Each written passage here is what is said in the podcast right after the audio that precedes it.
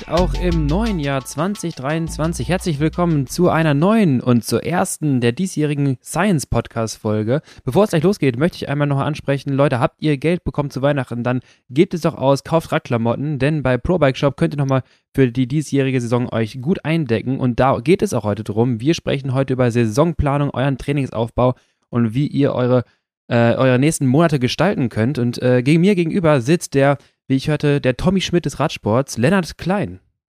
Ich, das hast du schon mal gesagt und ich habe damals schon nicht verstanden, wieso ich der Tommy. Ich habe das nicht gesagt, Nein, das stimmt, kam woanders, woanders her. Das kam vom Baller nämlich. Das kam vom Baller. Hat er die Erklärung nochmal genannt? Ich glaube, weil du so von der Seite reingesneakt bist in äh, den Radsport, kann das sein? Kann Aber schon immer da warst. Das kann sein, ja. Stimmt, ich dachte, ich dachte irgendwo habe ich das schon mal gehört, das wäre deine Anmoderation. Meine war es nicht, ich habe es einfach übernommen, ich habe es geklaut. Von, von, vor ein paar äh, gefühlt Jahren gewesen. Äh, ja, ich sitze hier gegenüber, wir sind hier in unseren neuen heiligen Hallen. Ähm, und ja, ich, so wie ich das jetzt hier höre, haben wir auch keine Tonprobleme vom Hall her, würde ich behaupten. Und dann legen wir einfach mal los hier im neuen Jahr. Wir haben jetzt fast zwei Wochen Pause gemacht. Genau. Ich habe gesehen, die Leute haben trotzdem fleißig weiter gehört, was cool ist. Ich glaube, einige haben auch mal die Chance genutzt, ein paar alte Folgen nachzuholen. Und ja, was. Ich habe Kompliment fürs Gedicht bekommen, also ein paar. Haben wohl, hat wohl doch nicht dafür gesorgt, dass äh, der Podcast abgesetzt werden musste. Das wissen wir noch nicht. Wir kennen jetzt noch nicht die Hörer von der ersten Folge danach. Das ist nämlich ah, ja, stimmt, stimmt. ähm, ja, es ist mega viel passiert, glaube ich, sogar auch ähm, seitdem. Oder irgendwie so auch, man, man freut sich auf die nächsten Wochen. Äh, hast du Crossrennen geguckt in letzter Zeit? Äh, ja, also das ist ja unfassbar. Also ich finde es so genial irgendwie. Ja. Wie, wie kann es denn sein, dass drei äh, wirklich, also du kannst ja wirklich nebeneinander stellen und du kannst vorher nicht unbedingt sagen, wer heute die geilste Performance abreißen wird. Also ja. äh, das ist ja, und ich weiß nicht, irgend, ich glaube, ähm, äh, was war Zolder war es, glaube ich, ne, wo Mathieu in der letzten Runde dann weggerutscht ist und wo dann. Nee, das war ein anderes Rennen, das war nicht Zolder. Ähm, äh, ich kann diese ganzen. Also die, ich weiß, dass Zolder ist ja, ist ja der Renncircuit. Äh, dann war das aber auch Renncircuit. Dann ist zumindest auf dem Renncircuit geendet. Nee, in Zolder ist Mathieu van der Poel aus dem Pedal rausgeflogen. Genau, genau. Und davor ist er auf der halben Runde noch in der Kurve so ah, halb okay. weggerutscht und ja, deswegen ja. hat die Position aufgegeben. Na egal. Und da habe ich gedacht, da sah man halt wieder dieses 1-1 äh, gegen, wegen Mathieu und ich dachte mir, das kann doch nicht sein. Was denken die sich eigentlich? Ähm, das machen die ja schon seitdem die Kinder sind. Ja. Seitdem, seit in der U17 kenne ich die Bilder, noch alte, wo die nebeneinander am, am Tisch hocken bei Sportsa, voll gelangweilt, weil ja. sie gerade U17 Weltmeisterschaftstitel ein Interview abgeben müssen. Und beide gucken sie, also beide fahren seit bestimmt zehn Jahren genau so ja, die müssen sich halt auch schon denken, so, oh, ey, jetzt schon wieder.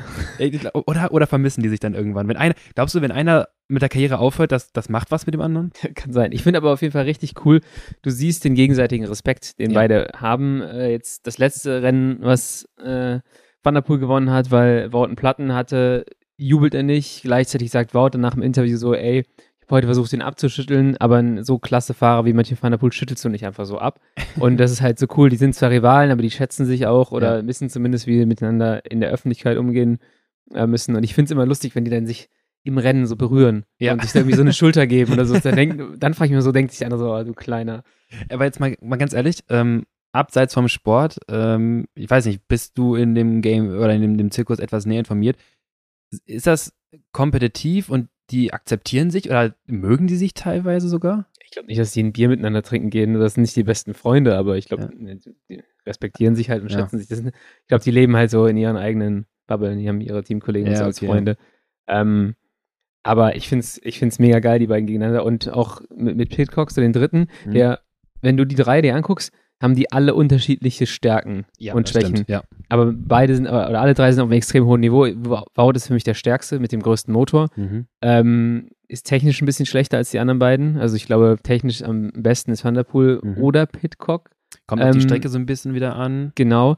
Und ähm, Van der Poel ja, fährt halt sehr impulsiv, was, oh, oder? was halt geil ist als Zuschauer, ja. was nicht so geil ist für sein Endresultat. Er hat es jetzt im letzten Rennen auch mal äh, ein bisschen geändert. Also wir müssen jetzt sagen, wenn, wenn wir sagen, das letzte Rennen, wenn er hier rauskommt, ist es nicht mehr das letzte Rennen gewesen. Mhm.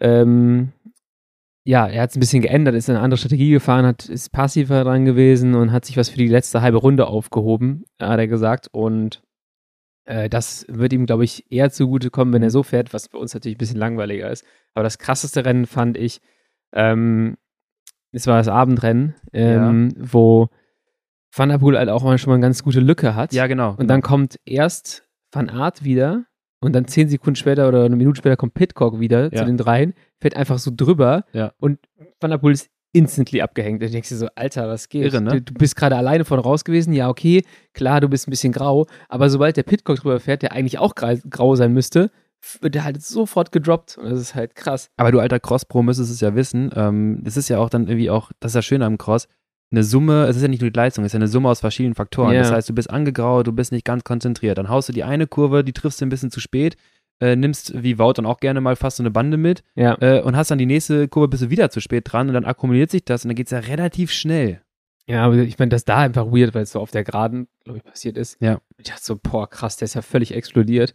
Ähm, aber geil fand ich auch zu sehen, da gab es eine Kurve, da ist Pitcock so viel schneller rumgekommen als die anderen beiden. Mhm ähm, weil er eine ganz andere Linie gefahren ist. Ja, und ja, ja. Äh, das hast du so da in der einen Kurve gesehen und ich finde es schön, jetzt wo ich seit drei Jahren äh, intensiver Crossrennen gucke und jetzt auch mal ein paar gefahren bin, fange ich so langsam an, das zu, raff zu raffen, was da passiert. So vor einem Jahr oder vor zwei Jahren saß ich da so, okay, die fahren so los und dann irgendwann ist entweder Van der Poel alleine vorne und hat von Art gedroppt oder andersrum. Ja. Und ich konnte ja nicht so richtig sagen, an welchen Stellen irgendwie so ein Rennen entschieden wird und so. Und jetzt denke ich mir schon, okay, an der Stelle könnte noch was gehen okay, hier, hier geht nichts mhm. oder sowas. Und das ist halt dann super interessant, immer so nach und nach in so einen Sport reinkommt. Und ich glaube, jetzt ist die allergeilste Zeit, um in einen Cross-Sport ja, reinzukommen. Jetzt macht das mega Bock zuzuschauen, weil früher war es auch mal relativ schnell, dass sich immer die Favoriten rauskristallisiert haben. Und dann ja. schaust du irgendwie so einen, ja, so ein, so ein gesprengtes Zeitfahren irgendwie. Äh, genau, das war für mich immer so ein Zeitfahren. Da dachte ja, okay, hm, jetzt mal die Zeitfahren gut ist. Genau, und dann maximal ist noch irgendeiner vorne so ein bisschen mal eingegangen oder so und dann kam mal was dran. Aber das ist ja jetzt richtig, richtiges Battle. Die,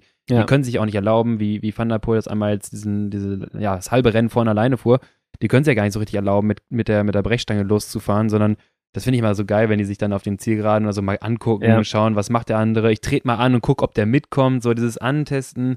Aber was, was ich nicht verstanden gut. habe, ist das äh, Rennen, was äh, Van Art gewonnen hat im Dreiersprint. Ähm, ich weiß nicht, ob du es gesehen hast. Nimm mich auf jeden Fall nicht als Experten jetzt mit. Okay, äh, ich finde es richtig krass. Äh, da hat meiner Meinung nach Van der Poel halt krass gepennt. Weil der fährt als erst auf die Zielgerade und äh, Pitcock hat sich zwischen Van der Poel und Van Art gesetzt. Und dann habe ich mir halt gedacht, so, okay, je länger du wartest auf einer Zielgeraden, wo du halt weißt, zwischen mir und meinem größten Konkurrenten ist nicht nur meine Radlänge, sondern auch noch eine weitere Radlänge. Mhm. Je länger du den Sprint hinauszögerst, desto schwieriger wird es halt auf ja, 150 oder 75 Metern dann halt. Wie viel willst du noch beschleunigen können? Genau, wie viel willst du gut machen können? Ja. Und dann finde ich Pente halt ultra krass, weil er guckt irgendwie so eine Sekunde, gefühlt zwei Sekunden nicht nach hinten in der Zeit beschleunigt von Art und kommt dann halt irgendwie, ist halt schon längst an, an Pitcock vorbei und kommt dann halt neben äh, Van der Poel mit 5 km mehr und dann hat er es verloren. Und ich dachte mir so, Junge, eigentlich schon, ich dachte schon so, cool, du hast es gepackt. Mhm. So, da ist, Pitcock hat es für dich gerettet und dann vermasselt er es. Also da dachte ich mir so, je länger äh, du rauszögerst, wenn du halt deinen schnellsten Konkurrenten nicht nur ein Radlänge, sondern zwei hast, ne, zöger den Sprint immer länger raus, aber sei halt, vor allem, weil er auch meiner Meinung nach die bessere Beschleunigung hat. Ja, eben, also sagen, er hat ja, ich habe die ganze Zeit Flandern im Kopf, wie er es eigentlich perfektioniert hat. Ja. Ähm, und er quasi der, also wie viele Flandern gerade hat er schon jetzt ja, in der Karriere gehabt. Schon ein paar. Ähm, und er ist ja der, eigentlich der Beste dafür, für genau das. Ja, und das da ist, ja. das ist halt so, generell würde ich sagen, wenn man in so einer Gruppe sprintet, wenn man vorne ist, muss man natürlich versuchen, möglichst spät, weil man mhm. halt einfach den, den Vorsprung sozusagen hat. Äh, aber dann ist es halt. Ja, du hast halt die, die du hast äh, den, den, ja, du gibst den anderen Windschatten und du versuchst ja über die Beschleunigung zu holen, nicht über den langen Sprint. Genau. Über Geschwindigkeit, ja. Ja, und je länger du es rauszögern kannst, dann in so einem Sprint, wenn du vorne bist, desto besser. Ja. Aber du musst halt dann immer richtig krass aufpassen, dass dir nicht mehr, also da habe ich mich echt geärgert für Van der Poel. So. Da dachte ich mir so, Junge. Ah, Jung. Das haben wir anders besprochen. Ja, genau. Mache ich auch immer beim Ortsschild, aber mit 1000 Watt, dann ist mit der Beschleunigung mal schwierig, wenn ich drauf setze. ja, das ist dann, das ist dann andersrum problematisch, aber ähm, ich, das, das Ding ist halt auch bei so Crossrennen mit dem Reifendruck, den du hast und den, den Reifen, die du fährst, sind halt 100 Meter auch schon relativ lang. Mhm. Ähm, das heißt, da musst du auch nochmal umrechnen von der Straße, aber das müssten die beiden halt auch ganz, äh, ganz gut äh, wissen. Was wiederum bedingt, und das ist ja auch schön im Cross, wo wir gerade wieder bei Windschatten sind, wenn die Geschwindigkeit nicht so hoch ist, du nimmst den anderen nicht so mit. Genau. Es geht dann doch wieder mehr auf dieses, äh, auf ein Drag Race zu. Genau, ja. ähm, ja, und ansonsten finde ich so Crossrennen ist halt ziemlich geil, weil es bringt dich so ein bisschen über, durch diesen toten Winter.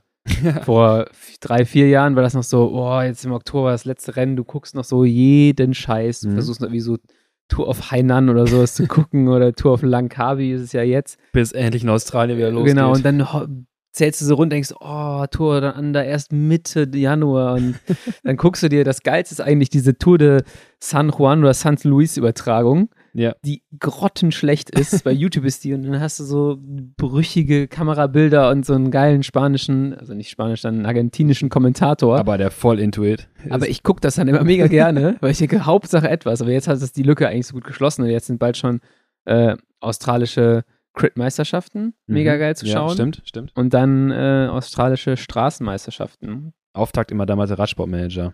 Kannst du die Saison, die Karriere neu wiederholen, wenn äh, damals bei mir noch 2005, 2006, wenn Stuart O'Grady bei CSC nicht das Trikot geholt hat, dann habe ich komplett neu ge- angefangen. Dann kannst du komplett die Saison wieder neu Ja, machen. gut.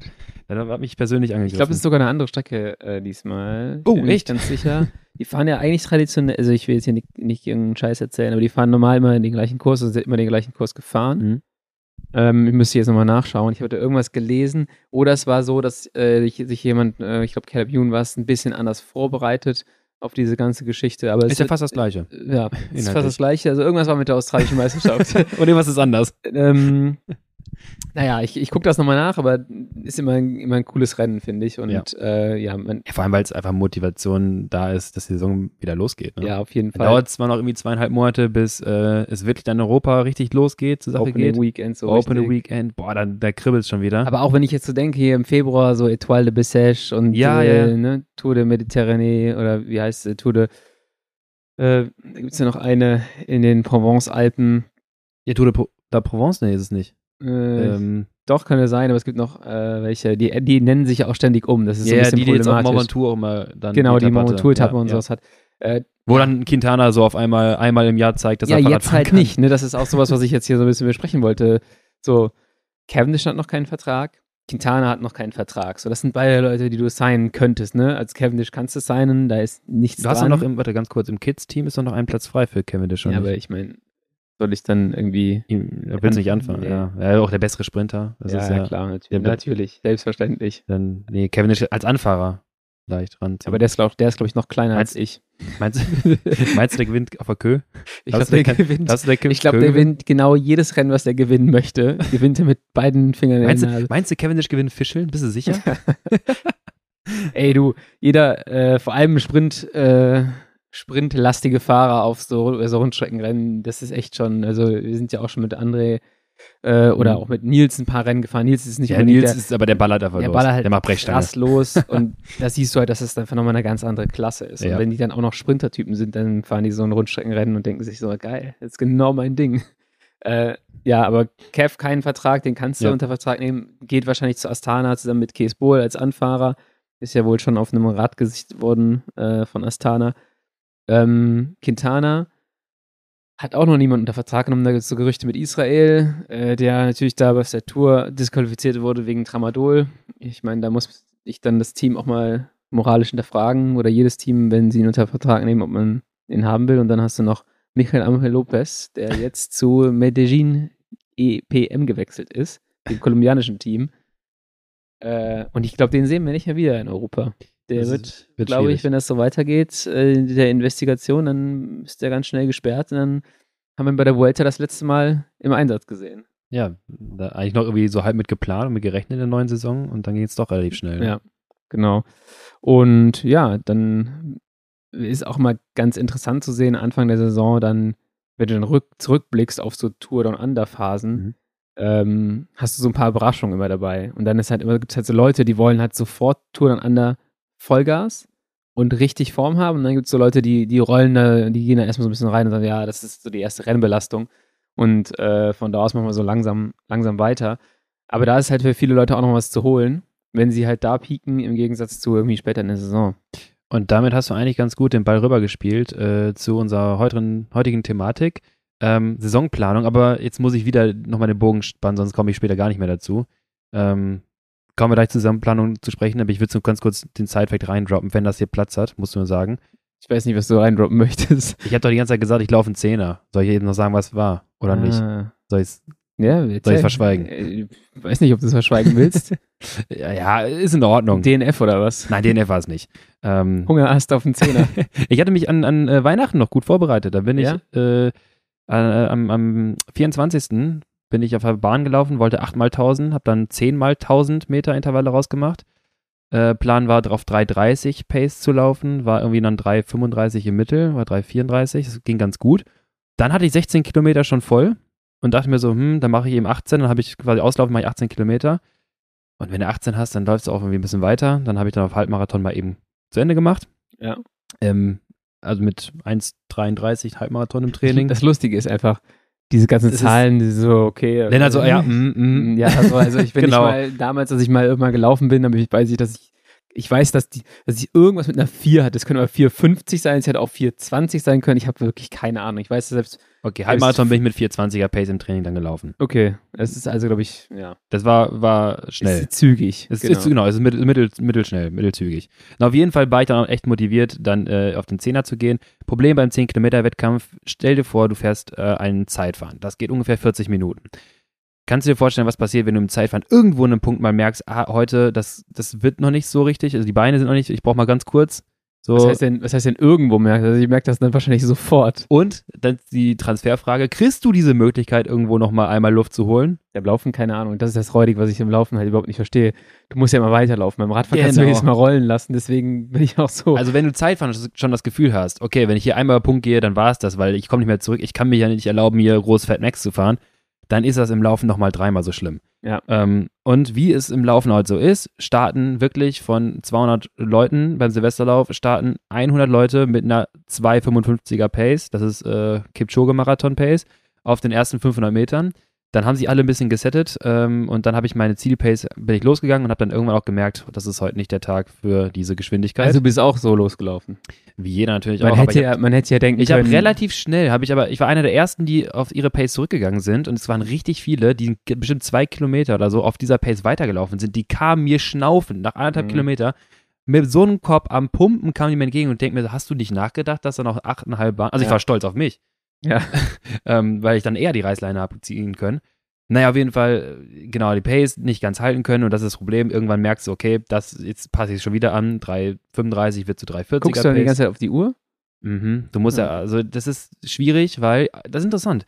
Ähm, da können wir Radfahrer, naja, was lernen oder auch nicht, ähm, weil im Laufen gehst du nach Geschwindigkeit. Beim Radfahren gehst du auf Leistung. Kommt da fett der Gegenwind oder der Anstieg, bleibst du bei deiner Leistung. Beim Laufen hast du die Pace. Und jetzt kommt das Gefühl ins Spiel, weil bergauf zu laufen ist die Geschwindigkeit natürlich nicht ganz referent zu der Leistung, die du absolvierst. Ja. Und dieses Gefühl dann zu bekommen, das ist nicht ganz einfach. Und bergab laufen ist es auch nicht so, dass du jetzt gerade rollen lassen kannst oder die Geschwindigkeit mal eben mitnimmst. Das ist ein ganz schmaler Grad und du hast nicht wirklich, sagen wir mal, den Vorteil, wenn, am Berg äh, quasi lei deutlich leichter zu machen, dann in der Abfahrt irgendwie weiter zu fliegen. Ja. Du musst das Bein irgendwie heben können und kannst es nicht heben, bist auch nicht schnell. Und das ist echt nicht ganz einfach und das sind doch nochmal Also mit Leistungsschwankungen. wenigen Informationen eigentlich, also mehr über das Körpergefühl zu gehen und sich dann daran äh, zu orientieren. Du ja. bist, genau, wie du schon mal sagtest, äh, mit dem langen Anstiegen, du bist wirklich permanent dabei am Steady State suchen. Und Ja. das ist ein ganz, ganz schmaler Grad, äh, wo es noch funktioniert. Ich finde, beim Laufen kann man etwas länger noch im, im äh, Laktatbereich, für mich zumindest, ähm, den Bewegungsablauf durch aufrechthalten, das heißt die Geschwindigkeit aufrechthalten. Beim Radfahren ist es so gefühlt temporär gehen die Beine zu, dann drehst du die Kurbel nicht mehr, hörst Mhm. halt auf. Also es wird dann schwierig. Und im Laufen kannst du mit einer beschissen aussehenden Lauftechnik irgendwie noch kompensieren. Da läufst du Ja. halt mehr über den Hüftbeuger. Sieht Ja, komisch aus, aber es geht.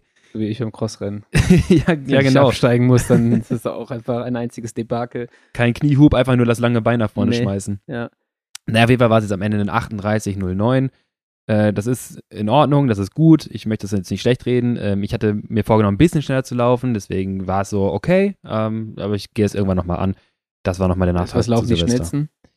Also die schnellsten der Welt auf Oh. so eine Distanz. Ah, ähm, pff, ähm, boah, auf der, äh, ich glaube, auf der Laufbahn ähm, ist das ja immer, boah, lass mich jetzt lügen, ähm, 28, 27 oder sowas. Was? Knappe 10 Minuten schneller. Also, vielleicht habe ich gerade voll daneben gegriffen, aber ich gucke es mir nochmal nach. Ähm, ich weiß, dass der Johnny, richtig schneller Läufer hier in Köln, äh, der läuft Richtung 30, 31, ist damit auf jeden Fall Deutschland Spitze. Ja. Ähm, der war auch da. das war richtig demütigend. Wir sind drei Runden gelaufen, A3,33 Ja. Kilometer. Läufst dann quasi zum Stadion hin, einmal eine Stadionrunde, wieder raus. Und dann kam der mir auf der zweiten Runde schon entgegen und ich dachte mir, warte mal, du kommst hier entgegen. Ich habe jetzt bestimmt noch 500 Meter bis zum Stadion. Einmal um die Stadionrunde rum. Ja. Sag mal, hast du mir gerade einen Kilometer auf dreieinhalb Kilometer abgenommen. Das geht schnell. Ja. Ey, der, und der, der ist geflogen. Also der hat diese Pace damit durchgezogen, die wir ja. losgelaufen sind. Hat aber Spaß gemacht. Danach habe ich jetzt heute immer noch Muskelkater, aber äh, mittlerweile. So am ersten. Es war am Silvester. Silvester. Oh, krass. Ja, also ein bisschen war das noch zu. Aber hat Bock gemacht und vielleicht nochmal später neu. Das kann man machen, wenn man im Winter so ein bisschen Spaß haben möchte und einen kompetitiven Charakter haben möchte. Wenn man allerdings jetzt zum Beispiel sich langsam vorbereitet auf sein erstes wenn man, Highlight. Wenn man australische Meisterschaften fährt. Dann sollte man jetzt keinen Silvesterlauf machen, sondern jetzt langsam seine Saison planen. Und da würde ich dich ganz gerne mal fragen, Lennart, hast du in der Vergangenheit wirklich mal deine Saison geplant als Crit Racer? Also mit Nein, Phasen? Ich, ich, denke immer nur bis zum ersten, also bei mir, wie jeder weiß, geht es nur um die Motivation. Ich denke immer bis zum ersten Rennen. Kaum. Es geht immer, für mich ist so die rettende Insel das erste Rennen oder das Trainingslager davor, wobei ich, wenn ich mich dann darauf fokussiere, dann diese zwei Wochen nach dem Trainingslager bis zum ersten Rennen sind immer so, ah ja, scheiße, daran habe ich nicht gedacht. Jetzt muss ich noch zwei Wochen durchziehen. Dann kommst du in den Rennrhythmus und dann geht es eigentlich ganz gut. Aber für mich ist es meistens so, in meiner, in meiner Planung ähm, die ersten zwei Monate des Trainings, so November oder Oktober, November, Dezember, zwei, zweieinhalb, sind eher einfach fahren. Also wenn ich jetzt mal, das ist meine Periodisierung. Okay, fahren. Fahren. Phase 1. Fahre, fahre so häufig wie es geht und versuche nicht den Spaß am Radsport zu verlieren in der Zeit. Versuche nicht mental zu brechen und die Depression genau. und können so später kicken. Januar ist dann halt so okay. Äh, wenn man nicht mal, also ich hatte, letzten Mittag zum Beispiel habe ich ein bisschen früher mit äh, VC Max Intervallen angefangen und sowas. Wäre wahrscheinlich auch sinnvoll gewesen dieses Jahr. Ähm, jetzt fängt es wieder im Januar an, dass ich wirklich strukturiert an die Sache rangehe, bis zum Trainingslager oder erstes Rennen. Und dann bin ich in so einem Rhythmus. Aber darauf zieht deine Frage auch ab. Für mich ist es irgendwie so ein einziges, hoffentlich Plateau von März bis Oktober. Wobei das Plateau tatsächlich auch eher so ein bisschen immer wie so ein Berg ist. Also ich merke, die Form Juli. Ist schon ist so eine Fettmax-Kurve, oder? Ja, das könnte man auch so schreiben, genau. Es droppt auf jeden Fall hinten raus, oftmals sehr krass, aber jetzt ein die letzten Jahre nicht mehr so krass, wie es äh, noch vor ein paar Jahren zum Beispiel war. Aber ich merke dann immer schon von März bis äh, Juli, August wird es immer besser. Und oftmals denke ich mir auch so, schade, wenn so ein Märzrennen mal im Juli wäre, könnte ich echt konkurrenzfähig sein. Aber das halt im März ist, merke ich halt so, da fehlt so ein bisschen was. Ähm, ja, und vor allem jetzt so im Hinblick auf, auf dieses Jahr mit äh, Kids Crit im August, mit deutscher Kriteriumsmeisterschaft im August, ist es eigentlich auch für mich jetzt ganz passend, wie so auf Juli, August zu zielen, so wie ich es mhm. im letzten Jahr auf Juli gezielt habe mit, äh, mit Chicago. Wie unterscheidet sich dein Training, wenn du jetzt nicht Trainingslager im Frühjahr, also eine Frühjahr-Trainingswoche, äh, wenn es einigermaßen gute Temperaturen sind, zu einer Sommertrainingswoche? Frühjahr zu Sommer. Hm. Was sind so. Du willst jetzt, kein, du willst jetzt gerne irgendwie einen guten was, Inhalt von mir hören, aber kann ich dir nee, gar nicht. Ich, ich sammle einfach. Was sind Off-Season-Inhalte bei dir in also, Vorbereitungsphase okay. ohne Rennen versus eine äh, Race-Woche aufeinander folgend ja, im Sommer? Race-Woche ist eher, eher lockerer, weil die Intensitäten in den Rennen halt passieren dann ähm, und dann fahre ich irgendwie einmal die Woche vielleicht noch Intensitäten äh, zusätzlich, aber nicht halt zweimal die Woche. Und das ist halt zweimal die Woche Intensitäten ist dann eher so in der Vorbereitungsphase. Ähm, ich denke mal, das Ganze kann man auch noch ein bisschen perfektionieren und vielleicht muss ich es dieses Jahr auch nochmal machen, weil ich jetzt ein bisschen später angefangen habe. Aber ähm, ja, es geht ein bisschen weg. Ich nehme so ein bisschen raus, wenn du ein oder zwei, oder wenn du zwei oder drei Rennen sogar hast am Wochenende, dann fahre ich nicht dienstags und donnerstags irgendwie noch äh, welche High-Intensity-Intervalle, sondern fahre ich halt maximal eher Dienstag vielleicht noch und dann fahre ich Einfach nur locker.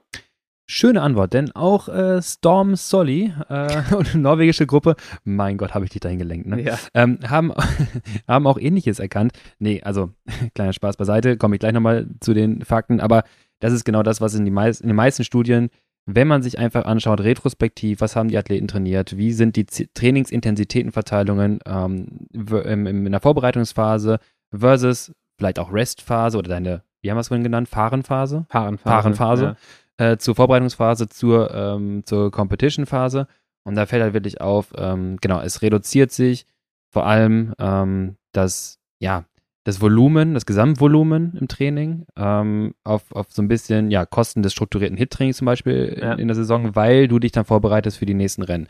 Ähm, jetzt hast du eine relativ lange Saison für einen Ausdauersportler.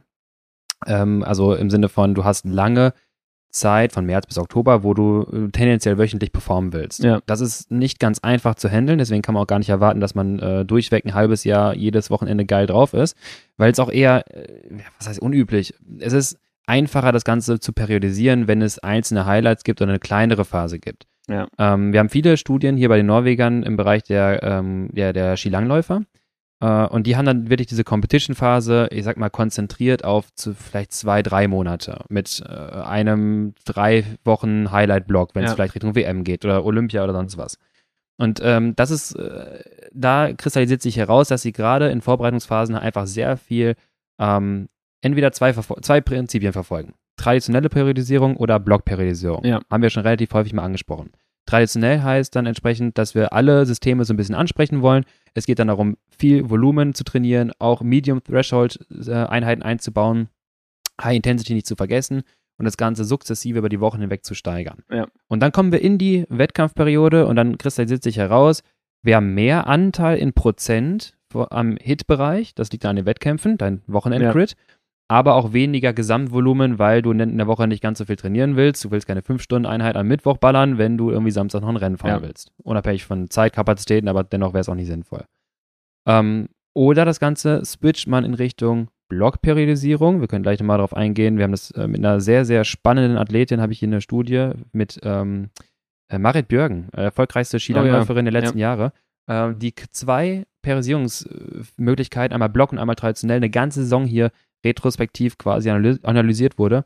Und da war es halt dann schon so, dass die jetzt in Vorbereitung dann auch Volumen und so weiter fahren, Gesamtvolumen auch entweder entsprechend kontrollieren, aber dann will ich anfangen, jetzt kommt, ähm, acht Hit-Sessions in sieben Tagen zum Beispiel einzubauen und dann irgendwie drei Blöcke zu haben, die jeweils ähm, nicht nur eine Woche, sondern teilweise elf bis 13 Tage Hit-Sessions sind, wo sie morgens und nachmittags Hit-Sessions gelaufen ist auf Rollerski. Ja, das ist halt der Wahnsinn. Unterschied. Dann wirst du halt auch irgendwie Topsportler und wenn du das so machst wie unser eins, dann wirst du halt Hobbygurke. So, das ist Ja, ja. Und so, das ist der Unterschied. Wenn du mir jetzt sagen willst, das müsstest du machen, um dahin zu kommen, dann würde ich echt sogar, müsste ich sogar scharf überlegen. Selbst wenn du mir das garantieren würdest, dass ich dann so gut werde, würde ich sagen, boah, Ihr Blo Block 2, elf Tage, zweiter Hit-Block, elf Tage, 13 Hit-Sessions bei 21 Stunden Gesamtvolumen. Ja, das ist halt auch was, was ich jetzt für mich mir überlegt habe. Mhm. Ähm, jetzt nochmal so ein Exkurs in mein Training in der nächsten Woche, was ich geplant habe. Dann muss das auch Wir kommen von Marit Björgen zu Lennarts Training. Genau, wir, wir, wir downgraden jetzt mal wieder Okay. ganz stark. Ähm, weil ich halt später angefangen habe mit dem Hit-Training, habe ich auch überlegt, ob ich das auch nochmal in zwei Hit-Blöcken mache, bevor ich dann ins Trainingslager äh, fliege, Mhm. irgendwie Ende Februar, um dann da äh, eher Inhalte zu machen, die dem Terrain auch passen. Also wenn du dann da unterwegs bist, äh, vielleicht, äh, wir sind auf Mallorca, dass man da vielleicht dann so einen äh, Ökonomisierungsblock einlegt und ein bisschen Volumen hochschraubt oder vielleicht auch mal irgendwie ein bisschen mehr Sweet Spot macht. Mhm. Aber dass ich das konzentriert nochmal in zwei Hitblöcken vorher mache. Und was du vor allem auf Mallorca machst, ist viel Fahrradfahren. Genau, also Und- Volumen hoch, Genau. äh, mit, mit Block einfügen vielleicht, je Ich nachdem. Ja, also da würde ich sogar schon sagen, als, als Coach von außen würde ich gar nicht zu Nicht viel beides auf, machen. Genau, nicht zu viel Ja. mitsetzen, weil es ist ein energetischer Load, der groß ist. Und du willst vor allem einfach viel fahren, viele Stunden verbringen. Und alles, was du, sagen wir mal jetzt plakativ, alles, was du im Threshold-Bereich an Energie umsetzt, kostet dich so ein bisschen wieder auf Lit-Stunden. Ja. Genau, Vo- Volumen. Weil äh, kannst natürlich durchziehen, kann man auch davon krachen, daran krachen gehen. Und das ist, glaube ich, dann nicht zielführend fürs Trainingslager. Aber das ist super, was du sagtest. Ja. Warum denn nicht jetzt gerade? Deswegen bin ich ja auch Fan von Blocktraining und auch Hit-Sessions wieder in den Winter reinziehen. Äh, und nicht erst mit Basismeilen äh, den Keller aufbauen und dann die Wände und dann Ja. das Dach oben drauf. Warum denn nicht jetzt die Hit-Wochen umsetzen, die sowieso nur eine Stunde, eineinhalb Stunden Einheiten sind, auf der Rolle eben abends weggearbeitet und dann setzen wir die Volumina ähm, in das Trainingslager, weil da Ja. macht es auch mehr Bock. ja, und das passt halt einfach insgesamt äh, so ein bisschen besser rein. Ich habe den Hitblock sonst immer irgendwie zwischen Weihnachten und Neujahr gemacht. Das hat jetzt überhaupt nicht gepasst, weil ich vorher krank war. Ja, Ähm, das heißt, äh, da hätte ich es machen können, da hätte ich es vielleicht sogar gemacht. Und ähm, ja, jetzt versuche ich es einfach mit zwei von diesen Blöcken. Ähm, ich weiß nicht, fünf bis sechs Einheiten vielleicht erstmal in so einem, in so einem Block und dann äh, schaue ich mal, wie die Form dann Richtung Saison geht. Ähm, ja, und ja, dann müssen wir gucken, ob es da irgendeinen Peak gibt Richtung Juli, August. Ich fand mit dem Peaken halt immer, je, je mehr ich dann so meine eigenen Crit-Saisons angeguckt habe, dachte ich immer so, wie ist das mit dem Peaken überhaupt genau so? Also irgendwie bin ich mehr oder weniger gleich gut ja. zwischen März und Oktober. Da gibt es natürlich, wie ich eben gesagt habe, einen Unterschied, aber der ist nicht so drastisch. Und Auf früher, früher, wenn ich immer so ne, der Radsport früher, so von ja. 2000 bis 2005 oder 2006, da gab es einen gigantischen Unterschied bei einigen Leuten, so zwischen einem Rennen und dem anderen Rennen. Jetzt im Nachhinein weiß ich halt auch, dass das äh, einen anderen Grund hatte und dieses Pieken, das ist zwar auch ein Thema. zu verstehen. ist vielleicht wortwörtlich zu verstehen gewesen bei einigen, aber da gab es halt krasse Unterschiede. Ja. Ähm, und ja, ich, ich denke mal, das ist halt für, aber, so, eine, für so eine Rundstreckensaison ja. vielleicht gut, aber vielleicht ich, auch wieder eine mentale Sache für mich, wenn du denn, und das hast du mir gestern schon mal zu dem Thema gesagt, so Piken ist jemand halt irgendwie an die, in, an die Grenze rantreiben, was halt aufrechtzuerhalten ist für den Körper und danach muss es halt auch wieder eine Pause geben, weil sonst, wenn du es zu lang rausziehst, dann gehst halt krachen. Und ich habe halt noch nie wirklich in der Saison eine Pause gemacht. Mhm. Und dann weiß ich auch nicht, ob ich das mental packe, dann nochmal einen Neuaufbau zu machen, also zweimal im Jahr einen mhm. Neuaufbau. Mhm.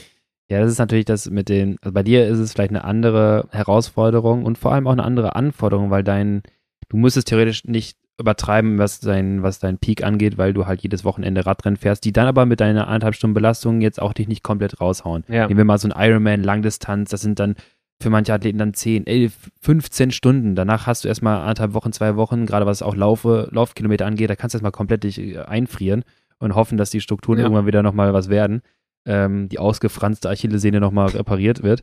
Äh, und bei dir ist es halt dann eineinhalb Stunden ballern, das kannst du auch häufiger machen. Und bei dir, du müsstest theoretisch nicht so stark pieken. Ja. Du könntest es aber auch anders machen, weil du sagst ja, du willst ja auch ständig Radrennen fahren. Man könnte auch sagen, ähm, die Woche mit Deutsche Meisterschaft, oder der Monat Deutsche Meisterschaft und Kids Crate, das ist für mich das Highlight des Jahres. Und davor ähm, lasse ich mal die, du brauchst es für die Motivation, aber theoretisch, da lasse ich die Märzrennen mal noch weg oder mache erst auch nur ein paar einzelne Rennen und konzentriere mich viel mehr auf mein Training. Das machst du natürlich auch nicht, klar, ja. verstehe ich auch. Das ist halt die klassische Crit-Saison. Du willst die Rennen fahren ja. und dann, äh, für mich ist es halt nochmal so was anderes. Es gibt ja viele Leute, die, die sagen, ich habe mega Bock, diese Intervalle zu fahren, mir macht das ja, Spaß. Genau. Ne? Bei mir ist das so, je mehr Rennen ich fahre, desto mehr kann ich in dem High-Intensity-Bereich fahren und muss mich nicht so krass mental dazu zwingen, weil ich es über die Rennen mache.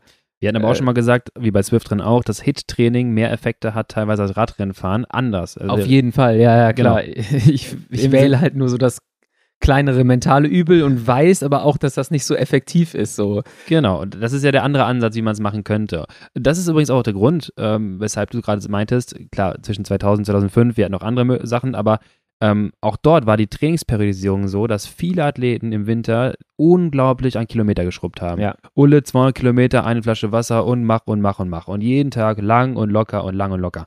Und dann kommen die mit den ersten Rennen zum ersten Mal wirklich in die Situation, dass sie wieder regelmäßig Hit fahren. Ja. Auch da wieder in Prozent wahrscheinlich relativ wenig, weil lange Radrennen, da fährst du nicht die ganze Zeit Vollgas. Ja. Aber dann brauchst du natürlich auch ein paar Rundfahrten, um dann in Shape zu kommen, weil das haben die im Training gar nicht gemacht. Ja. Und dann kriegen die auch so einen Schub auf einmal, unabhängig von, wie gesagt, den anderen Sachen. Klar. Ähm, aber dann haben sie auf einmal das Ganze geswitcht, wie ich gerade sagte, mit weniger äh, lange Base Miles und viel mehr halt in dieses Intensive rein. Ja, genau. Ähm, wo das halt viel äh, Unterschied macht und das ist halt auch was, was ich vielleicht in den nächsten Jahren immer mal mache, irgendwie so eine andere Art von Rennen. Also, Aha, oder, ja. oder, oder wo es für jemanden, was möchte auch, wenn du dich auf einen German Cycling Cup oder sowas oder auf einen Ötztaler mhm. oder sowas vorbereitest, dann das will ich noch differenzieren du, von den beiden. Ja, das musst du auf jeden Fall differenzieren. Ötztaler ist halt so ein Standalone-Event genau. und German Cycling Cup ist aber für mich dann schon wieder so eine Art Rennkalender. Der hat, ich habe keine Ahnung, wie viel insgesamt sagen wir zwischen acht und zwölf Rennen. Das passt, glaube ich, ganz gut. Ja. Ähm, und eine Crit-Saison hat irgendwie wenn du alles fahren willst, 45 Rennen. So. Genau. Und dann ist es halt was anderes. Und dann kannst du dir halt irgendwie auch sehen, acht Rennen, äh, kannst du dir vier, fünf Highlights raussuchen und dann kannst du dich da exakt drauf vorbereiten. Und so, da macht es eigentlich noch mehr Sinn, irgendwie einen Trainingsplan im Auge zu haben, ja. der dich ganz genauso da, dahin führt. Ähm, oder vielleicht sogar irgendwie sich mit einem Coach vorzubereiten, der dann auch so austarieren kann, so wann, wann ist zu viel mhm. und wie weit kann man den Athleten oder die Athletin noch, noch treiben. Und so. genau, das ist der, der, der nächste, äh, oder das nächste Konzept, was ich jetzt auch ansprechen wollte. Ähm, ist es, wenn du, sagen wir mal, ein Highlight des Jahres hast, wie zum Beispiel einen Ötztaler oder vielleicht dann zwei und hast vielleicht noch ein B-Rennen ja. als Vorbereitung, klar, aber du hast als eine große Highlight. Das ist so ähnlich wie, ja, wie gerade schon gesagt hatte, die Triathlon-Saison. Du hast zwei ja. Ironmans, ne? Im Frühjahr Quali und im Spätherbst dann die WM oder so. Hast deine zwei großen, großen, ja, äh, Peaks in der Saison. Und dann kannst du es natürlich auch anders angehen. Und dann ist, wie du schon sagtest, Peaken letztendlich ähm, versuchen, über, das, über die systematische Struktur deines Trainings alles, also ich sag mal, die Parameter, die du verbessern möchtest, das kann VHC Max sein, das kann Lit-Volumen, das kann Threshold sein, so stark mit deinem Verständnis ähm, hoch auf die Spitze zu treiben, das Training, einen quasi maximal möglichen Output generieren zu wollen, mit aber auch viel, viel Invest in das Training, um dann, dann in einer, ein, zwei, drei Wochen das möglichst Beste zu bekommen. Ja. Und ich merke das jetzt gerade, ich habe einen Athleten, der ähm, früher U9, äh, letztes Jahr U19 gefahren ist, jetzt erste U23-Jahr, super stark, äh, Grüße Nick äh, an der Stelle, der auf Gran Canaria gerade äh, Kilometer schrubbt und der ist schon wieder richtig on point. Ich habe erst so ein bisschen, ich bin gespannt, wie es dieses Jahr läuft mit ihm, ähm, erst war ich so ein bisschen, ah, machen, sollen wir das wirklich machen? Aber die haben die Zusage in Antalya, die Tour auf Antalya zu fahren. Ja. Und da ist relativ zeitnah ein, ähm, ein finaler Anstieg, äh, acht Kilometer, irgendwie Etappe zwei oder drei. Und wir arbeiten jetzt wirklich darauf hin, dass er quasi bei diesem finalen Anstieg richtig performen kann und dann halt eine gute Platzierung fährt, weil der entwickelt sich gerade super. Ja. Und unser Ziel ist quasi, ähm, um ihn zu zeigen in der Saison, relativ früh, gerade die ersten Rennen, wo vielleicht manche noch nicht so in Form sind, dass er sich direkt herausstellen kann. Ne? Also bevor du jetzt irgendwie sagst, erst im Mai komme ich dann nach vorne und dann sind andere schon mit Ergebnissen irgendwo da gewesen, dass man sagt, man shiftet das Ganze ein bisschen mehr ins Frühjahr, in die ersten Rennen, weil er gerade die Möglichkeit mit äh, Trainingslager, sehr umfangreichen Trainingslager, ja. gerade die Möglichkeit dazu hat. Und das ist auch eine Art, ich shifte quasi auf mein Highlight, setze dann quasi wieder eine kleine Pause, das, was dich mental crackt, ja. äh, um natürlich, und das ist dann der nächste Punkt, was bei Piken der Fall ist, dieses Piken ist letztendlich ein Training, ähm, was du nicht aufrechthalten kannst über die ganze Saison hinweg. Ja. Äh, ich, ich, wir können es gleich direkt, oder ich kann es direkt jetzt mal sagen. Ähm, für all diejenigen, die sich aus Versehen bei der Ötztaler äh, Verlosung in den Namen wiedergefunden haben, dass sie dann starten dürfen oder müssen und jetzt auf einmal Panik bekommen, wissen nicht, was sie tun sollen. Wir verschaffen Abhilfe. Ich arbeite gerade an einem drei Phasen Ötztaler Plan und der geht dann über drei mal acht, also 24 Wochen ähm, ein aufbauendes Training, was dann aber letztendlich wahrscheinlich nicht so immer weiter fortzuführen wäre. Das geht dann für 24, 25 ja. Wochen noch ganz gut, mit kleinen Phasen, Pausen natürlich dazwischen. Aber das kannst du nicht ein ganzes Jahr durchziehen. Und das ist, glaube ich, die Definition dann von Peaken fürs eine Highlight. Ja. Ich habe äh, auch von vielen gehört, dass also selbst in, in einem World Tour oder noch was anderes, was mir eben noch eingefallen ist, da wo es am wenigsten äh, klappen wird mit der Strategie, ist im U23-Bereich. Der Strategie von Nick. Weil das ist das so alle so, yo, wir haben vier Jahre U23. Richtig Bock. Am, Im Ende Februar Tour von Tali, erstes UCI gelabelte Rennen. Ja. Vollgas. so, aber ja. es ist sicherlich jetzt nicht die vollkommen falsche Deswegen gehen wir auf die äh, Bergankunft, damit Deswegen, das kon ja. etwas kontrollierbarer ist. Ähm, und auf jeden Fall äh, da noch ich habe von vielen gehört, dass diese ganze Covid-Zeit, wo es halt kaum Rennen gibt, halt mhm. auch für World Tour-Fahrer, ähm, die haben gesagt, da konnten sie am allerbesten in Form fahren, ja. weil die Anzahl an Wettkämpfen, weil erstmal man kommt zum Trainieren und oftmals ist halt auch so eine, so eine World Tour-Saison, da sind so viele Rennen, auch die du fährst, wenn da jemand ist mit irgendwie 60 bis 90 Renntagen, dann äh, ja, gerät steht immer das Rennenfahren dazwischen, ne? Und ja. du kannst dich gar nicht so krass vorbereiten. Deswegen haben auch die äh, die Langdistanz-Triathleten oder generell Triathleten einfach einen Vorteil. Die sagen, wir machen vier, fünf Wettkämpfe im Jahr. Das war's. Und da kannst du dich auf jeden eigentlich richtig vorbereiten. Das ist für einen Coach halt angenehmer. Weil genau, für einen Coach ist es super angenehm. So. Das ist nicht so, ich fahr Samstag doch rennen. Oh, ja, genau. Ja, ist einer krank geworden. Ich fliege jetzt nach Australien. Ich ja. jetzt Tour dann anderen. Und denkst du so, oh, was ist mit dem ganzen Block, den ich geplant habe und dem Block danach und dem Entlastungsblock Ja, genau. Danach. Die kannst du komplett wegschmeißen. kannst du halt alles wegschmeißen und du äh, musst alles nochmal neu machen. Ähm, für einen Coach ist es viel, viel angenehmer, äh, Triathletin oder Triathleten zu Oder sagen wir mal diese einzelnen Highlights. Ötztal ist oder auch gut. einzelne ne? Highlights, genau. Projekte. Ja. Mit von mir aus Vorbereitungswettkämpfen. Genau, aber zum Beispiel eine UCI-Saison ist halt super schwierig. Dann auch so als eine Crit-Saison ist wahrscheinlich für einen Coach auch irgendwie so ein kleiner Albtraum. Mhm. Ähm, und ja, das ist halt, das, das, ich würde halt gerne mal sehen, oder ich würde es nicht gerne sehen, aber wegen der Motivation, aber ich würde halt schon gerne mal irgendwie kontinuierlich am Stück eher trainieren, dass ich das, ich hatte das in der Zeit ja. halt auch als, als, nur als Option, wie alle anderen, während Covid gab es keine Kriterien und habe halt schon gemerkt, dass ich dann irgendwann echt gute Form hatte. Aber es gab keine ja. richtigen Rennen, aber das war das erste Mal, dass ich so über, dann tatsächlich sogar anderthalb Jahre wirklich immer wieder kontinuierlich trainiert habe und mal viel länger irgendwie in so einer Periodisierung drin bleiben konnte. Jetzt ist die große Frage, schafft Motivationslennart denn sich lang genug motivieren zu können für eine gewisse Trainingsperiode, das muss ja nicht dieses Jahr sein, das kann ja sonst wann sein, für ein spezifisches Highlight. Ich rede jetzt nicht von Crit-Rennen, sondern vielleicht sagst du irgendwann, ich fahre mal, von mir ist jetzt auch Ötztaler. Ja, ich fahre mal Ötz, ich, genau, genau, das. Und dann hast du jetzt, sagst du, okay, das ist jetzt für mich das Highlight. Ich, das ist ja natürlich rund um Dürrenmerken, äh, ist, nee, Dürrenmerken generell oder ja. äh,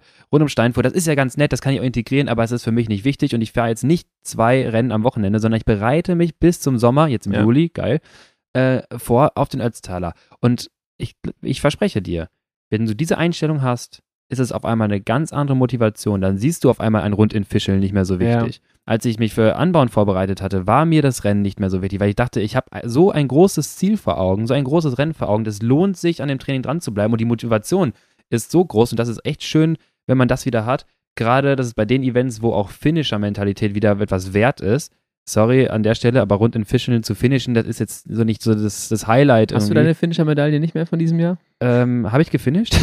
Na gut. nee, ich habe gefinisht. Da habe ich gefinisht. Ähm, aber das ist eine Motivation und dann ist das dieses Schaffen, dieses Erreichen, was an diesem Tag ist. Und das vor allem, wir definieren es einfach mal, das Bestmögliche an dem Tag rauszuholen. Was es für ein Ergebnis ist, sieht man dann. Aber das Bestmögliche zu geben. Und das ist beim Rundstreckenrennen halt jede Woche irgendwie wieder anders. Ja. Also ich glaube, also ich glaube dir das. Ich hab, hatte das auch schon mal irgendwie so früher, also Köln-Schuld-Frechen, war BC-Rennen. Das heißt, als B-Fahrer war das halt immer so das Highlight. Glücklicherweise lag es halt direkt am Anfang der Saison. Mhm. Ähm, aber da hast du halt schon so ein Ding vor Augen. Und ich, ich meine, ich kenne mich selber, so drei Monate kriege ich das schon hin.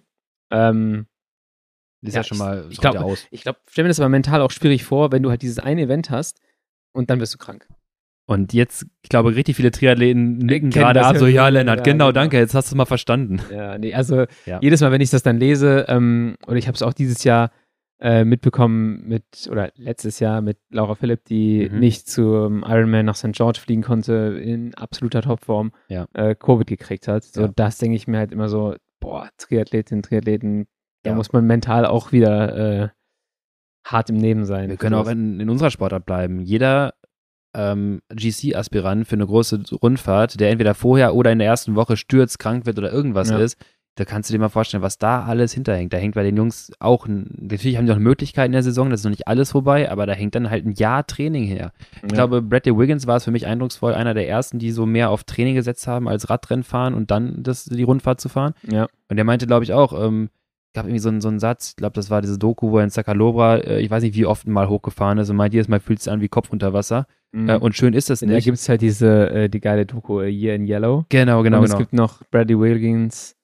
ein All-British Champion oder sowas. Ja, ich glaube, es war zwei so 45 Minuten Dokus ja. auf YouTube, die ich 100 Millionen Mal geguckt habe. Guckt euch an, richtig absolute Rollenempfehlung. Ja, Wiggins halt auch, das war krass. Das war Hammer. Und er meinte, es kommt ja im Wettkampf, glaube ich, meinte er irgendwie sinngemäß, es kommt nichts Schlimmeres mehr. Also ich habe im Training quasi schon so viel gelitten. Ja. Ich, ich habe vor dem Wettkampf keine Angst mehr.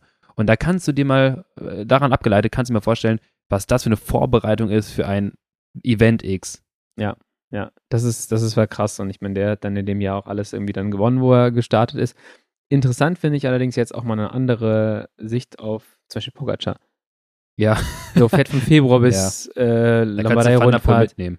Kannst Van der Poel mitnehmen. Obwohl, Van, ja, also bei, bei beiden wird es auf, also Van der Poel haben wir ja letztes Jahr mal gesehen bei der Tour, hat irgendwie nicht mehr funktioniert. Da war der Bogen dann mal überspannt. So. Ja.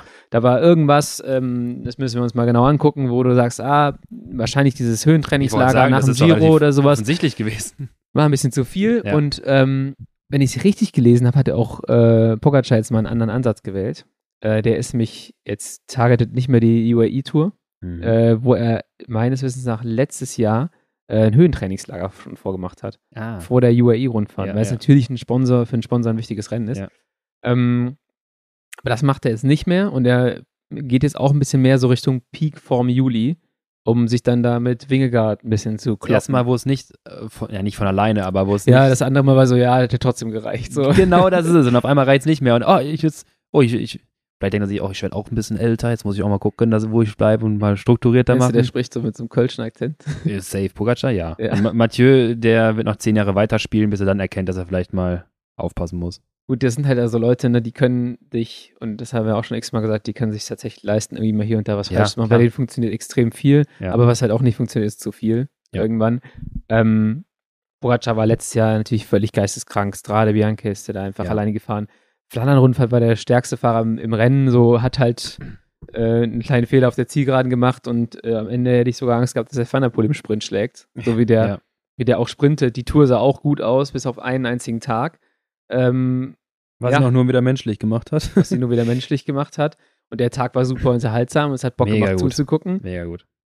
Ja, ähm, ich glaube, Pogacar ist auch einer der Kandidaten, wo du als Trainer in der Jahresplanung, wenn du, wenn du so eine fertige Saison von Pogacar rückblickend am Anfang des Jahres mit dem Trainer besprichst, wo der auch sagt, sag mal, äh, wo Indigo sagt, sag mal, hackt's, was, was willst du machen? Ja. Oder sich dann denkt, wie hat das eigentlich geklappt so? Ja, genau, genau. Wie hat er eigentlich die Tour noch gewonnen? genau das. So, wie, wie konnte das denn funktionieren? Aber ne, manche haben halt das Talent, das geht, aber die wenigsten haben das. Ich glaube, da ist halt auch super wichtig, ähm, und deswegen habe ich eben gesagt, zu, erstens ist es wichtig, einen, einen Plan zu haben.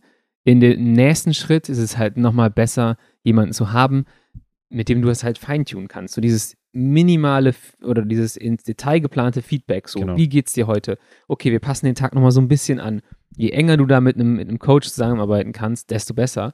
Und dann kannst du halt richtig viel nochmal rausholen. Und es, es halt, nee, gibt eigentlich nichts äh, Schlechteres, wenn du äh, als, als Coach dann einen Athleten oder eine Athletin hast, die dir eigentlich immer so sagt: so, wie war das Training? Ja, war gut. Ja, das, das war's. Und nichts anderes. Und dann hörst du, äh, dann gibt es eigentlich nur so gut und ich bin krachen gegangen oder ich bin überträgt. Genau, gut oder ich bin krank oder es geht gar nichts. Eins oder null. Und das genau. ist halt so für jeden, der auch mit einem Coach zusammenarbeitet, ähm, Training Peaks Kommentarfeld. Seid auch für ehrlich. euch. Seid ehrlich, schreibt da von mir aus extrem viel rein.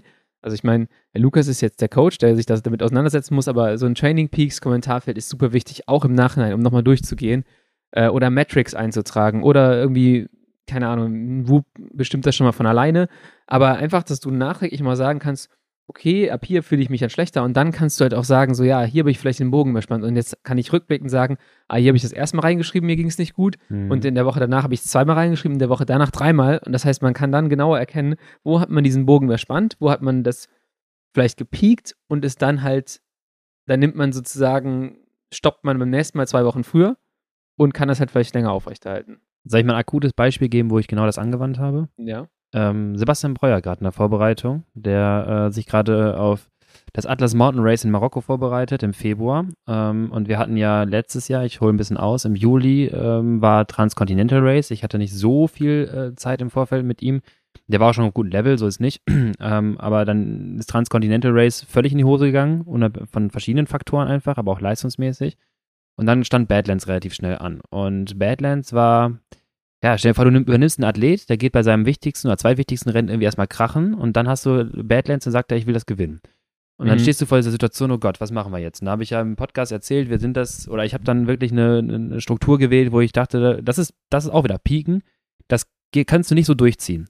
Und es kann sein, dass es in die Hose geht. Aber wenn, ja. dann, ne, du musst bereit sein zu verlieren, wenn du gewinnen möchtest. Und dann haben wir das durchgezogen, das hat funktioniert, klasse. Jetzt haben wir die, äh, dann gab es die Periode bis, bis WM, da ist er auch gut gefahren, dann eine kleine Pause, dann kamen wieder zig Faktoren dazwischen, dann wieder Trainingsphase und dann kam ähm, äh, hier Trans an Chile, genau. Und das Training davor, es war okay. Ich war der Meinung, es sieht ganz gut aus. Ähm, und dann gab es so ein paar äh, Faktoren, die da eingespielt haben. Da reden wir von Schlaf, von Reisen, von zusätzlichem Stress und Arbeit. Und auf einmal ist das komplett äh, krachen gegangen. Ja. Und das sind die Informationen, die ich jetzt gerade meinte, die man halt sammeln muss, weil jetzt fange ich wieder an zu schauen, okay, wo, was, was ist jetzt gerade, wir sind jetzt gerade Stand ähm, drei Wochen quasi vor Beginn. wir haben noch zwei Trainingswochen, eine äh, Taper-Woche. Das heißt, du suchst jetzt nach Red Flags. Ich suche nach Red Flags. Ich habe äh, ich hab mit ihm schon besprochen. Er hat schon, äh, sagen wir mal, dann interveniert, wenn ich es nicht konnte. Ich kann nicht jeden Tag, ich bin nicht beim Training dabei. Ich kann nicht ja. sagen, jetzt ist gut. Er muss das selber für sich entscheiden. Das müssen andere Athleten auch für sich entscheiden. Was ist hier eine persönliche Red Flag? Was ist dann hier vielleicht, was nicht mehr sinnvoll ist? Lieber einmal rausgehen, wenn du quasi alles auf Kante nähst äh, oder äh, hier auf so einen wackeligen Turm stellst, dann lass den Stein mal eben kurz runter. Vielleicht bricht es dann nicht ein. Wenn du einen Tag mal nicht trainierst, ist der Schaden minimal. Wenn du den Tag trainierst und danach krachen gehst und dann 14 Tage ist es gleich mit einer Erkältung. Genau. Eigentlich so, wenn du einen Tag zu früh anfängst und sie verschleppst, dann hast du 14 Tage Trainingsausfall oder genau. sowas. Dann lieber wartest du lieber einen Tag zu viel weil am Ende, wenn du es wenn auf lange Sicht ausrechnet, hast du im, in den meisten Fällen dann mehr Trainingstage absolviert, ja. als du ausgefallen hast. Und so wichtig kann der eine Tag nicht sein. Ja. Und jetzt sind wir gerade dabei, dass ich wieder schaue, was, haben, was hat letztes Mal gut funktioniert bei ähm, in der Vorbereitung Badlands. Das war so ein bisschen dieses 40-20er Use-it-to-lose-it-Prinzip. Wir fahren jetzt eine ähnliche Nummer wieder und jetzt achte ich aber viel spezifischer nochmal auf dem, was er letzte Mal quasi als Feedback gegeben hat, wie das Training umsetzbar war. Das ja. ist nicht leicht, das ist nicht schön, das ist nicht angenehm, das ist nicht mal eben von der Hand. Natürlich. Aber es gibt so eine Empfinden und so ein Empfinden. Und es gibt ein anstrengendes, es gibt ein falsches anstrengend. Ja. Und das gilt es halt zu suchen. Das ist nicht immer ganz einfach. Da muss man die Athleten auch kennenlernen und wissen, was das, für, was das für Leute sind. So. Genau das. Wer halt, also zum Beispiel von mir kriegst du halt relativ schnell so, äh, nur. Dann hast du so, na, nee, auch nicht nur, aber ja, eher als halt von einem anderen Athleten, der halt mhm. irgendwie sagt so, nee, alles super, alles super, und dann peng. So, ich bin äh, jemand, der da lieber früher die Reißleine zieht, mhm. vielleicht auch aus Erfahrung. Vielleicht bin ich ja deshalb auch, ich meine, ich habe den gleichen Scheiß auch schon mal gemacht, so bis zu einem gewissen Punkt trainiert und dann ging halt nicht mehr viel. Ähm, also das ist selten passiert, aber äh, manchmal ist es passiert und dann wirst du halt dadurch auch immer schlauer. Und das ja. Wichtige ist einfach äh, wirklich diese Kommentarfunktion und all so genau. Kram zu führen, Metrics einzutragen, morgens früh einmal kurz alles durchgehen, irgendwas synchronisieren, was mit Training Peaks kommuniziert und dann, äh, ja, ja. hast du schon mal einen riesen Vorteil. Auch du kannst langfristig daraus lernen. Wir haben ja schon mal gesagt, Whoop zum Beispiel, ähm, nicht jeder Tag muss bewertet werden. Nicht jeder einzelne Tag, nur wenn morgens die Scores falsch sind, heißt es nicht, oh nein, ich muss alles umschmeißen. Aber schau doch mal eine Phase, wo es gut lief, schau mal eine Phase, wo es schlecht lief und du hast die Daten dazu. Schau mal, ob es da vielleicht Indikatoren gab und das siehst du häufig in der Schlafqualität. Ja, ich schaue halt äh, bei, beim Whoop zum Beispiel nicht jetzt auf heute, sondern ich genau. gucke jetzt auf von vor zwei Wochen.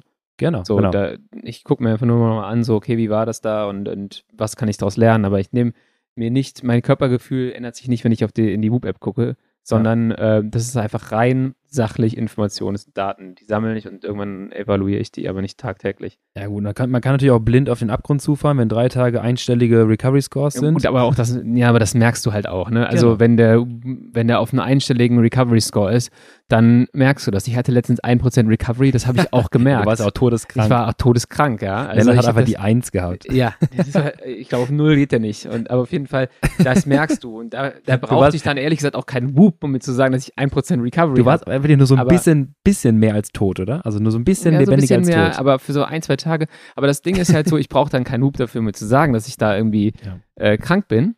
Aber ich kann halt jetzt irgendwie schauen, dass, ähm, dass ich dann wenn ich das nächste Mal einen Ruhepuls von 46 habe, mhm. statt irgendwie 40 oder 38, dass ich dann merke so, ah, ich weiß zum Beispiel jetzt auch schon, wenn ich einen Trainingstag habe, ist der Ruhepuls bei mir meistens zwei bis drei Schläge höher als mhm. sonst, einen harten Trainingstag oder sowas. Das kann ich einfach jetzt schon sagen. So, Ruhetag, hab, weiß ich meine Werte, Trainingstag weiß ich meine Werte, irgendwie nach fünf Trainingstage am Stück weiß ich meine Werte und jetzt kann ich es einfach einschätzen. Und das ist halt nur, weil man über längere Zeit Daten gesammelt hat. Und das genau. ist halt, ähm, sonst ist es halt völlig random. Vor anderthalb Jahren hätte ich das wahrscheinlich noch nicht so genau sagen können. So. Genau das ist es. Und das ist dann mit, mit, mit Whoop, mit Gadgets, aber auch dann, wie gesagt, diese Kommentarfunktion, dieses subjektive Empfinden, diese, von mir aus, diese kleinen Smileys, warum denn nicht? Ich ja. finde das super. Ich, auch gut, ja. ich check das einfach durch und wenn ich halt sehe, da sind drei traurige Smileys, dann triggert das irgendwas, dann ist, da ist irgendwas. Jemand, der sich drei Tage mies fühlt. Das triggert was in dir. Das, das macht was mit mir. Da fängst du auch an zu weinen, wenn da drei traurige Smileys Ich muss immer aufpassen, also, da muss ich mich echt stark von distanzieren, wenn ich mich wegschieße im Training und dann Trainingsplane. schreibe, denkst du, oh nee, das hat so wehgetan. Da schreibe ich dem jetzt nicht. Oh ja, ja, das kenne ich. Genau das. Dieses, Oh, ob er das, nee, also nicht unbedingt das, nicht Mitleid oder so, aber in dem Moment so, oh, ob er das schafft, so ein Hit-Decrease jetzt, so 5x5, während ich mit Muskelkater noch am Schreibtisch sitze. Und ja, ich, da muss man ich hab dann, wenn ich dann was aufgeschrieben habe, habe ich mir gesagt, so, das ist schon asozial, asozial so, soll ich das wirklich aufschreiben? Dann muss ich mir sagen, so, deine Gefühle haben jetzt erstmal, dein, dein genau Körpergefühl das. hat jetzt erstmal nichts mit dem Körpergefühl des Athleten oder ja. Athletin zu tun. Ja der oder die fühlt sich anders. Ja, genau. Und deswegen ist es okay, das aufzuschreiben. Man neigt halt dazu, zu sagen, so, oh, ich bin das auch gestern schon gefahren. Ah ja, das war ja ich und nicht der, nicht der Athlet. Der genau das, genau das. Und das ist ja, ich meine, das ist das, was die langfristige Planung, also die, die äh, Makrozyklen, ich sage jetzt mal vier Wochen, wo du halt ne, so einen verschiedenen Fokus drauf legst. Und dann halt äh, die, die kleinen Mesozyklen, Entschuldigung, Mesozyklen ist die vier Wochen, die Makro sind die Monate. Die Mesozyklen, wo du halt diese vier Wochen planst und dann die in die Mikrozyklen hier reingehst und sagst, okay, ich wollte jetzt Hit-Woche machen oder Hit-Trainingseinheiten wie sehen die akut aus und da muss man aufpassen, dass man seine Gefühle da aus dem Spiel lässt. Ja. Ähm, genau. Aber wie kann denn jetzt jemand zu Hause, der jetzt, wir haben es gerade schon angesprochen, entweder wir geben die Guideline vor, wie zum Beispiel 24 Wochen Ötztaler Plan, aber wir können natürlich nicht jedes Rennen einen Trainingsplan für euch fertig machen, auch wenn wir es dann wünschen wollen. Also schreibt uns gerne auch mal, was ihr da so braucht, gerne weiter äh, rüber tickern. Mhm. Ähm, jetzt kommen wir die Frage, wie kann denn ähm, Hans Dampf da draußen sein Training optimal strukturieren für sein Highlight? Was kann er machen, damit er sich das selber gut zusammenbastelt? Wie würdest du anfangen? Außer, wenn es kein Crit-Rennen wäre. Selber ist es halt schwierig. Es kommt immer auf den, natürlich auf den Erfahrungsstand an. Also ich glaube, es ist für die meisten Leute ein krasses Hexenwerk, würde ich mal sagen, so anzufangen und auch die richtige Dosierung erstmal rauszufinden. Ja. Boah, also ich kann das jetzt für mich machen, weil ich das jetzt gefühlt seit zehn Jahren mache ähm, aber auch jedes Jahr wieder zulerne. Deswegen ja. schwierig. Also für mich ist das erste ist mir die Struktur von äh, wie viele Einheiten fahre ich pro Woche. Ja. Dann gehe ich auf die Inhalte der Einheiten an ein und dann gehe ich auf die Ruhewochen ein. Und dann ähm, wird bis zum Event hin erstmal so ein bisschen der Load erhöht. Äh, vielleicht die nicht die Anzahl an Hit-Einheiten, sondern die Menge an Zeiten der Zone. Äh, der insgesamt der Umfang und der Kalorien-Turnover und dann hast du wieder eine Taper-Phase. So, das ist so das, was du machst. Aber es ist halt schon irgendwie schwierig, wenn man da jetzt nicht tiefer drin steckt, ja. sich das selber zu basteln. Und ähm, ja, die meisten Leute machen dann auch in der Taper-Phase so, ja, ich habe dann jetzt äh, einen Tag Pause gemacht und haben sich aber vorher irgendwie sieben Tage lang völlig äh, mhm. zugrunde gefahren. Und dann ich habe ja gestern Ruhe gemacht. Dann denkst du so, ja, okay, aber das, also da braucht man schon relativ viel Erfahrung und Fingerspitzengefühl, glaube ich, um das richtig hinzukriegen man sollte sich zumindest mal irgendwie in einem, in einem Plan angeschaut haben, wie das, wie das normalerweise gemacht wird. Und ja. dann kann man, wenn man sich damit viel beschäftigt, das vielleicht auch oder sicherlich irgendwann auch selbstständig bewerkstelligen. Genau. Ähm, genau so ist es halt. Wir haben jetzt, äh, jetzt am 1. Januar ja das Video äh, veröffentlicht mit unseren Trainingsplänen. Wir haben ja nochmal die Basepläne etwas überarbeitet, um mehr Individualität reinzubekommen. Sprich, unsere Basepläne gibt es jetzt in verschiedenen Versionen, in verschiedenen Zeitversionen, entweder sechs Stunden für die Time Safer oder 8 bis 10 Stunden oder halt 14 Stunden plus. Und die drei unterschiedlichen Leistungslevel, Beginner, Intermediate, Competitive. Da wurde, mich auch, wurde ich schon gefragt, was ist denn der Unterschied zwischen den äh, Level? Da reden wir wirklich von Beginner, so ich mache jetzt mal, ne, fange zum ersten Mal mit Trainingsstruktur an und dann ist es auch hauptsächlich auch ein bisschen leistungsabhängig. Also jemand, der äh, mit der Schwelle unterhalb von 250, 240 Watt, das kann man nicht überall vergleichen, äh, sagen wir mal so ein 75 Kilo Athlet vielleicht, ja äh, und jetzt in dem Fall männlich oder Frauen wahrscheinlich dann unter 180 Watt äh, fahren, die können wir eher mit Beginner anfangen. Geht darum, dass äh, der Stoffwechsel und eure Sauerstoffaufnahme noch nicht so hoch ist, so viel Trainingsload zu verkraften. Dann ist Beginner erstmal ein bisschen softer, der Einstieg. Äh, Intermediate ist dann irgendwie im Bereich, sagen wir mal, bis 330, 320 und darüber ist dann halt schon die Jungs, die sagen, also Competitive, Competitive Plan kannst du dich auch schon eher angehen, auch bei 280, 300 Watt Schwelle ähm, dann ist nur einfach der Inhalt so, dass ihr Bescheid wisst, äh, da kommen die Hit-Einheiten, ich sag mal, in Woche 2 kommt auch schon mal ein 4x8 oder ja. ein 5x5 so. Das ist nicht mehr viel locker reinkommen, da müsst ihr auch schon mal ein bisschen erfahrener sein im Training generell. So, und jetzt haben wir dann diese Basepläne und das ist das, was, worum es dann geht für eure Saisonplanung. Sucht euch euer Highlight-Ziel raus. Was möchte ich machen? Das kann jetzt sein eine ja, Crit-Periode im Juli, das kann sein ein Jedermann-Rennen rund um Köln, sonst was. Sucht euch raus, wie viel Zeit habe ich bis dahin. Ein Baseplan bereitet euch allgemein vor im äh, tendenziell bipolaren Trainingsansatz, zwischendurch ein bisschen Threshold-Bereich, bereitet euch vor, euer Leistungslevel erstmal bei den nächsten Wochen zu erhöhen. Und dann ist die Frage, wie viel Zeit habe ich noch bis meinem Wettkampf? Dann haben wir entweder die eventspezifischen Pläne, die dann stark in die Richtung ähm, ja, Race Pace, Intermittent Exercise geht, äh, Laktat-Clearance-Einheiten, also Laktat aufbauen, abbauen, diese wechselhafte Belastung trainieren sollen. Die könnt ihr schon ansetzen. Oder ihr habt noch eine gewisse Zeitperiode äh, übrig bis zum Vorbereitungsplan und zum Event, dann macht ihr vielleicht einen metabolischen Plan, so nennen wir das. Also sprich, ihr arbeitet nur an der VHC Max oder nur an der VLA Max und so kann man sich das Ganze zusammenbasteln. Und dann seid ihr ein bisschen in der eigenen Verantwortung teilweise, was euer Hauptwettkampf und dann wiederum die folgende Pause angeht. So eine Woche Entlastung darf dann durchaus mal sein, ja. ähm, auch zwischen zwei intensiven Trainingsplänen und dann kann man halt weitermachen. Und das ist dann halt, wie gesagt, dieses Fingerspitzengefühl, was es dann braucht. Dieses Verständnis von, ich bereite mich für irgendwas hin und mit Zunahme der, äh, der Zeit oder auch mit, mit ähm, weniger Tagen bis zum Event fange ich dann irgendwann an, spezifischer zu arbeiten, reduziere das Volumen, erhöhe etwas die Intensität, ja. arbeite etwas spezifischer zu meinem Wettkampf hin, trigger das Ganze oder baue das Ganze vielleicht auf den wackeligen Jenga-Turm und irgendwann äh, fahre ich dann mal ein Event und bevor das, der Jenga-Turm einbricht, sollte ich auf jeden Fall mal schnell wieder ein paar Steine unten drunter bauen. Und das war jetzt das Skript aus dem Video. Hast du Mit dem Jenga-Turm. Generell, was du gerade noch mal aufgemacht hast, gefühlt. Äh, warte, hier steht Punkt, soll ich sagen. Ja. Äh, ich habe noch einen Nachtrag. Äh, am Anfang habe ich Quatsch erzählt. Äh, ihr Kurs in Australien ist wieder in Ballarat. Aber dann Hast du das gerade bei WhatsApp bekommen, oder? Nö, das habe ich, äh, lustigerweise habe ja. ich ähm, auf Cycling News direkt auf der Startseite war ein Artikel zu den australischen Meisterschaften. Dann dachte ich, guck mir das mal an und ah, ja. kann mich direkt selber korrigieren. Dann war das vorhin das mit dem Caleb Youn. Dann war das mit Caleb Youn, dass er einen, anderen, äh, einen ein bisschen anderen Trainingsansatz gewählt hat. Dass der die eine andere Strecke fährt. Genau, er fährt eine andere Strecke und wird deswegen nicht australischer Meister. das war meine, meine Prediction. Ähm, ja, wir haben jetzt Zeit schon wieder erreicht.